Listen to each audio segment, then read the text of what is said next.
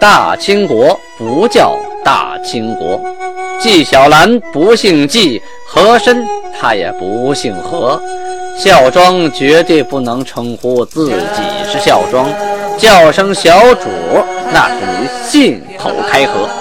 摆手绢的那都是妓女，绝对不是格格。要想了解真正的清朝历史，请听由俊贝勒播讲的《清通鉴》。古之色塞云，朋友们好，感谢您天天坚持收听《清通鉴》啊！现在讲到了清太宗天聪九年，农历的乙亥年，公元一六三五年五月二十日这一天呐，韩夏玉。把三部的文臣都给我叫来，我要跟他们说点事儿啊！这些文臣接到上谕啊，赶紧的赶到大衙门，就是金銮殿，排好队进到里边，跪地磕头行礼。余光那么一扫啊，看皇太极的脸色不是很好啊。皇太极跟他们说：“五官汉文书籍福词甚多，纵。”令禁读之一无所用，什么意思？说我看了你们写的这些汉语的书籍，啊，全都是浮华之词，废话连篇，都读完了，没找到一句有用的啊。古之大辽、金、宋、大元四国，因勤于政，国遂昌盛；后道行逆施。正道遂颓，皇太极跟他们说呀：“说那几个国家啊，咱们前朝这些国家，辽、金、宋、元，他们勤于政，国家就好啊；倒行逆施之后，国家都颓败了啊，改朝换代了。征战之胜败，全赖志虑忠纯之臣尽心于政，或奸险狡诈之辈败坏于道啊。”就是打仗的胜败，就靠你们这些是尽心呢啊，还是狡诈呀？你这些臣子们尽心，我就胜了啊！你们要是狡诈的话，那打仗必败啊！似此之要之处，理当据实，须以写出，以凭查阅。哎，这是关键的一句话，就说呀，我们征战。每个战斗啊，每场战斗到底是谁啊出的什么主意？谁起的好作用？谁起的副作用？应该按时书写，后人才能啊引以为凭啊。除汉文通鉴外，其余之书所在阵战、攻伐次数、何方召起信端之语，皆系阿言。什么意思？他说呀。就《汉文通鉴》这本书写的还靠谱，其他那些书写的呀，什么打仗次数啊，为什么打仗啊，怎么打的呀，都胡说八道，都挑好听的说，谁当皇帝夸谁，啊，此种书籍，倘若流传四方，愚昧之人必定信之。说这样的书，胡写的书啊，啊，那些看不懂的人肯定就相信了。如此啊，转拟书籍，着记禁止，就是这种。啊，挑好听说话，胡写历史的书，马上禁止，再不许写，不许发了啊！至名人视其本国有德明主或无道昏君俱为一体，谓之天子，何故必定谓之天子？哎，他这话说的有点意思啊，他这个天子的这个认识啊不一样。皇太极说了，明朝人。把国家里头有道的明君和无道的昏君都混为一谈，都称之为天子，啊？为什么叫他们都是天子呢？天下并非一人之天下，仅为有德者所定，故只可谓有德者为天子。今蒙天眷，立吾为我国之主，然吾岂可谓？为天子耶？上不行义，有违于天，天将废吾。另立他人为我国之主，亦天意也。哎，他这段话说的是辩证的，很有哲理呀！啊，作为最高统帅，说出这样的话来，啊，绝对让人钦佩。他意思是说呢，什么是天子啊？你有德者就是天子，你无德的就得被拿下。老天爷让你当国王，你不靠谱，明天就把你拿下，换别人，换靠谱的人当国王。说白了呢，就是有德者居之，无德者失之啊。皇太极这段话就是告诫这些文臣，不要一味的拍马屁啊，该怎么记就怎么记。我有德啊，我做的好，老天爷自然保佑我。我做的不好，你们把我吹得乌丢乌丢的，那老天爷照样把我给换了啊！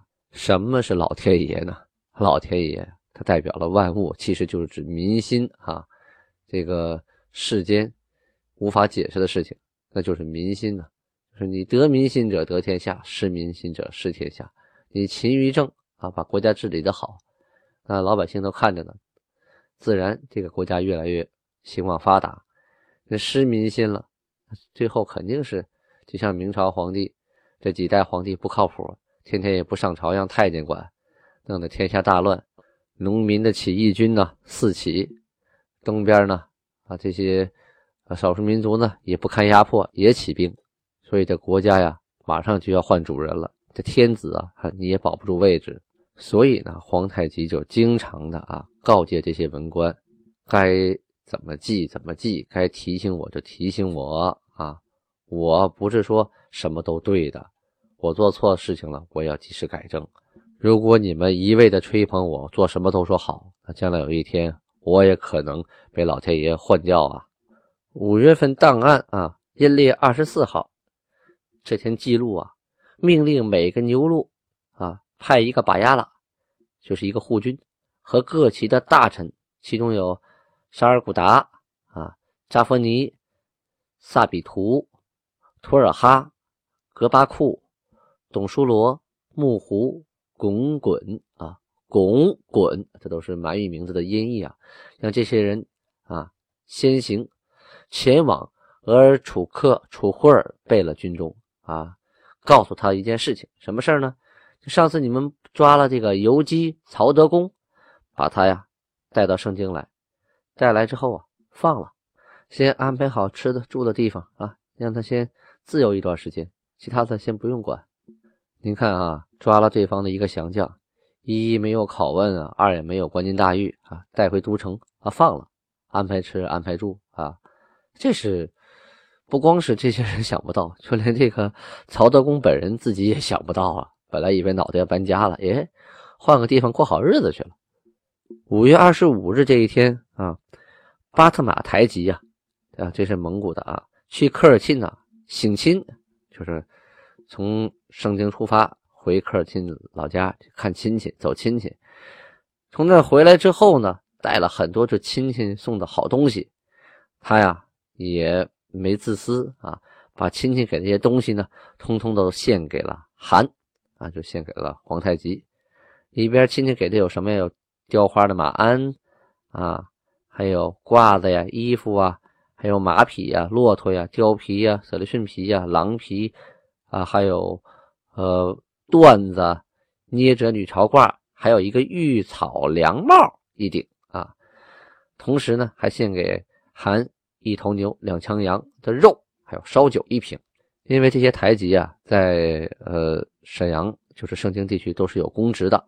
他们也是为了国家要要出兵打仗啊，要有一定的职位的。那韩给了他假期，让他回家省亲啊，这是一个很大的恩典。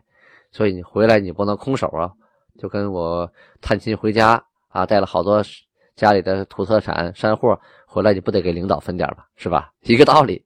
要说这一段时间呢，金国的国力啊逐渐的强盛啊，势力越来越大，所以周边呢。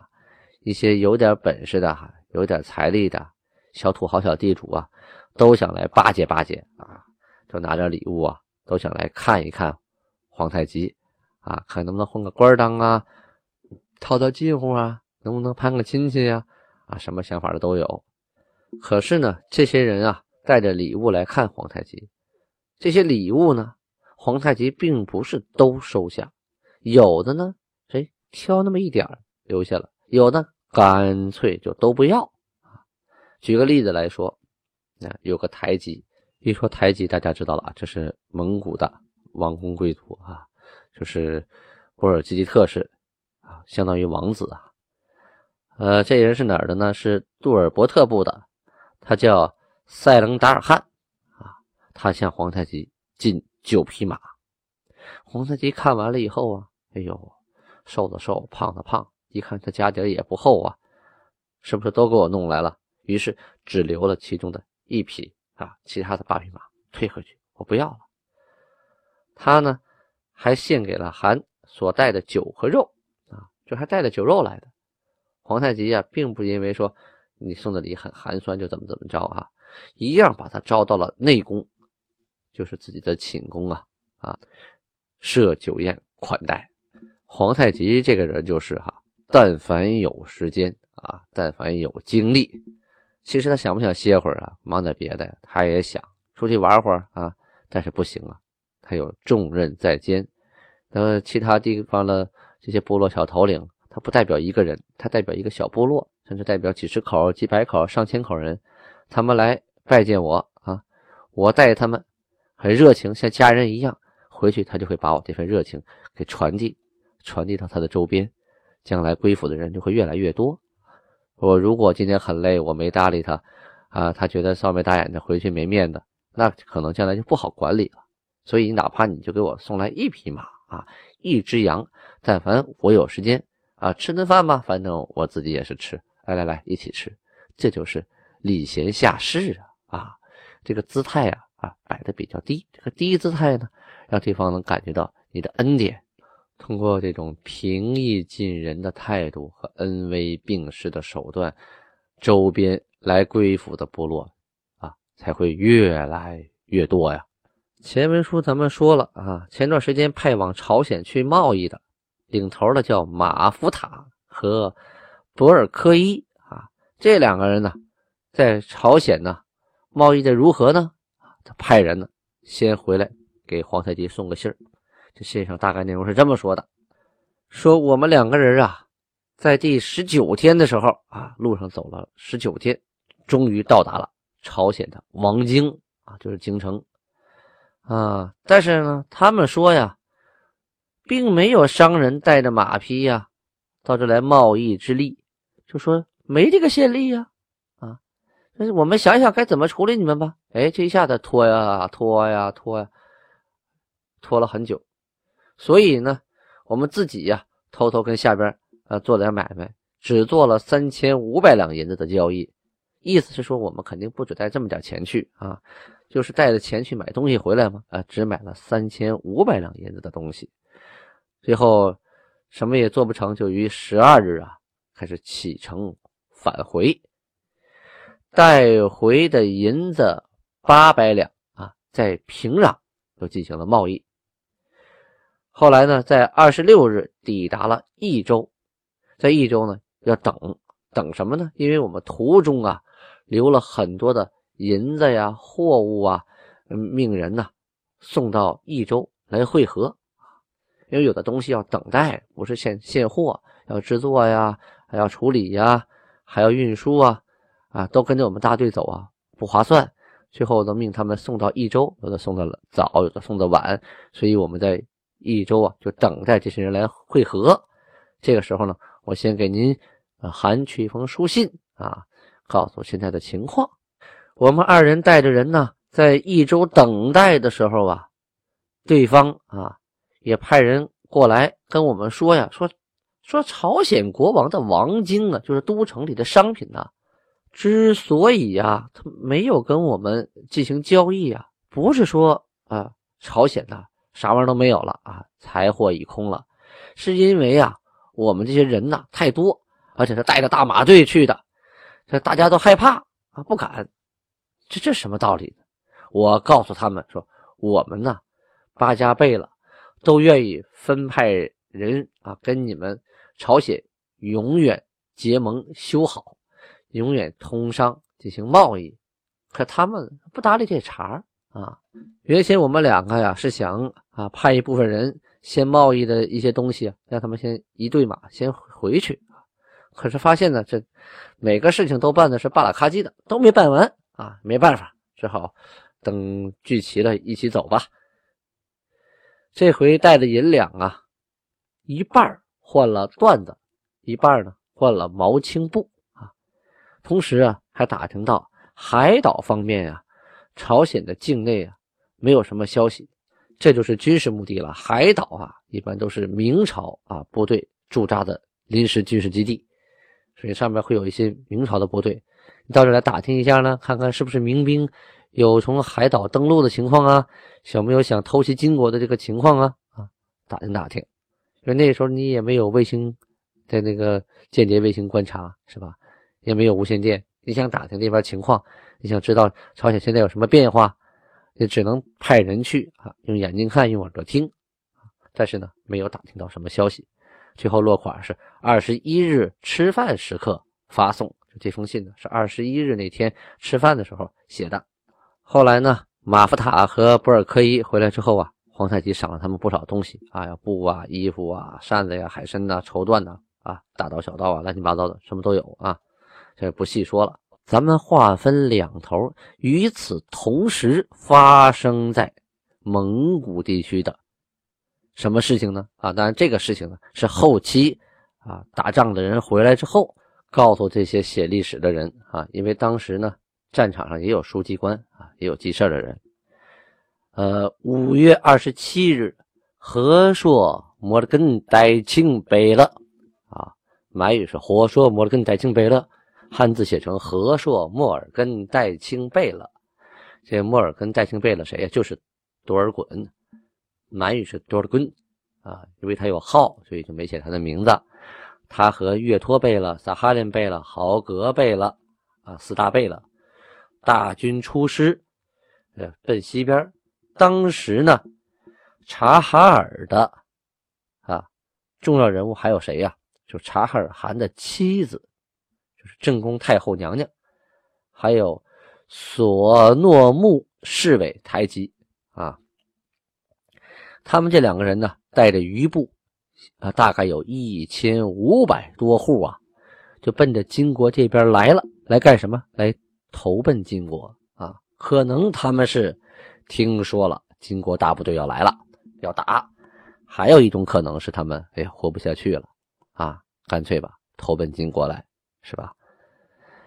路上呢，在一个地方叫希拉朱尔格啊，在这个地方相遇了。当时啊，四贝勒一看高兴啊，这一千五百多人主动来投降，好事儿。他一打听，嚯！原来是察哈尔汗的妻子娘娘太后啊，这是正宫啊。于是啊，设宴款待，款待之后呢，跟着大队伍走，这也不是事儿啊啊，得让他们去拜见韩呢。由韩决定怎么安排这些人呢？于是啊，派温泰啊等等几个几个人啊，带领着这这一波蒙古人去盛京去谒见皇太极。四个贝勒呢，继续率领大军前行。行到卡屯河的时候啊，先头部队已经到达了。一看没有船只啊，啊，已经开始造船，就下令加紧造船。整个这么多部队加上辎重，一两一两艘船，那你过到什么时候去啊？四月二十日乙亥的时候啊，大军渡过卡伦河啊。这些说的事儿哈，都是。四月份的事儿，现在为什么才讲呢？因为这个温泰啊，带着这个一千五百多户啊，那到达了这个盛京，可不就五月多了吗？啊，所以现在讲啊，二十八日，大部队呀就抵达了察哈尔汗之子，叫额尔克孔果尔部所在的地方。这个地方叫托里图啊。突然这一天呢，天生乌云呐。漫天蔽日啊，顿时天昏地暗。这个孔果尔部啊，并没有发现啊，说这个大部队来了，就感觉这个天空啊黑黑的，乌云密布啊，要下雨了，又打雷，都躲在帐篷里啊，蒙古包里不出来。这一边呢，金国的四大贝勒呀，哎，也命令部队停止前进。为什么呢？怕呀，这大部队一来，把人吓着。一下子吓得惊慌失措，要么逃跑，要么反抗，这也不好。最好的方法是不战而屈人之兵嘛，啊，兵不血刃是最好的。于是命令部队啊，谁也不许往前走一步，原地待命。命令叶赫部的金台石贝勒之孙，叫南楚，带着他的族叔祖啊，就是爷爷那辈的啊，舒白的爷爷，叫阿西达尔汗，和哈尔松阿，还有戴衮这几个人呢。跟这个苏太太后啊啊是有关系的，什么关系？是他们管苏太太后啊叫姐姐，所以呢派这么几位啊去给他们的姐姐和外甥啊额尔克孔格尔去捎去韩的口谕。这个口谕到底说的是什么？对额尔克孔格尔又有什么影响呢？咱们明天接着说。感谢大家的收听。别忘了点赞、留言、献喜点，就是打个赏啊！钱都不给我，一大半给喜马拉雅，他们得到钱就使劲往前推《青铜剑》，那样就会有更多的人听到清朝的正史了。感谢您的赞助，安布拉巴尼哈。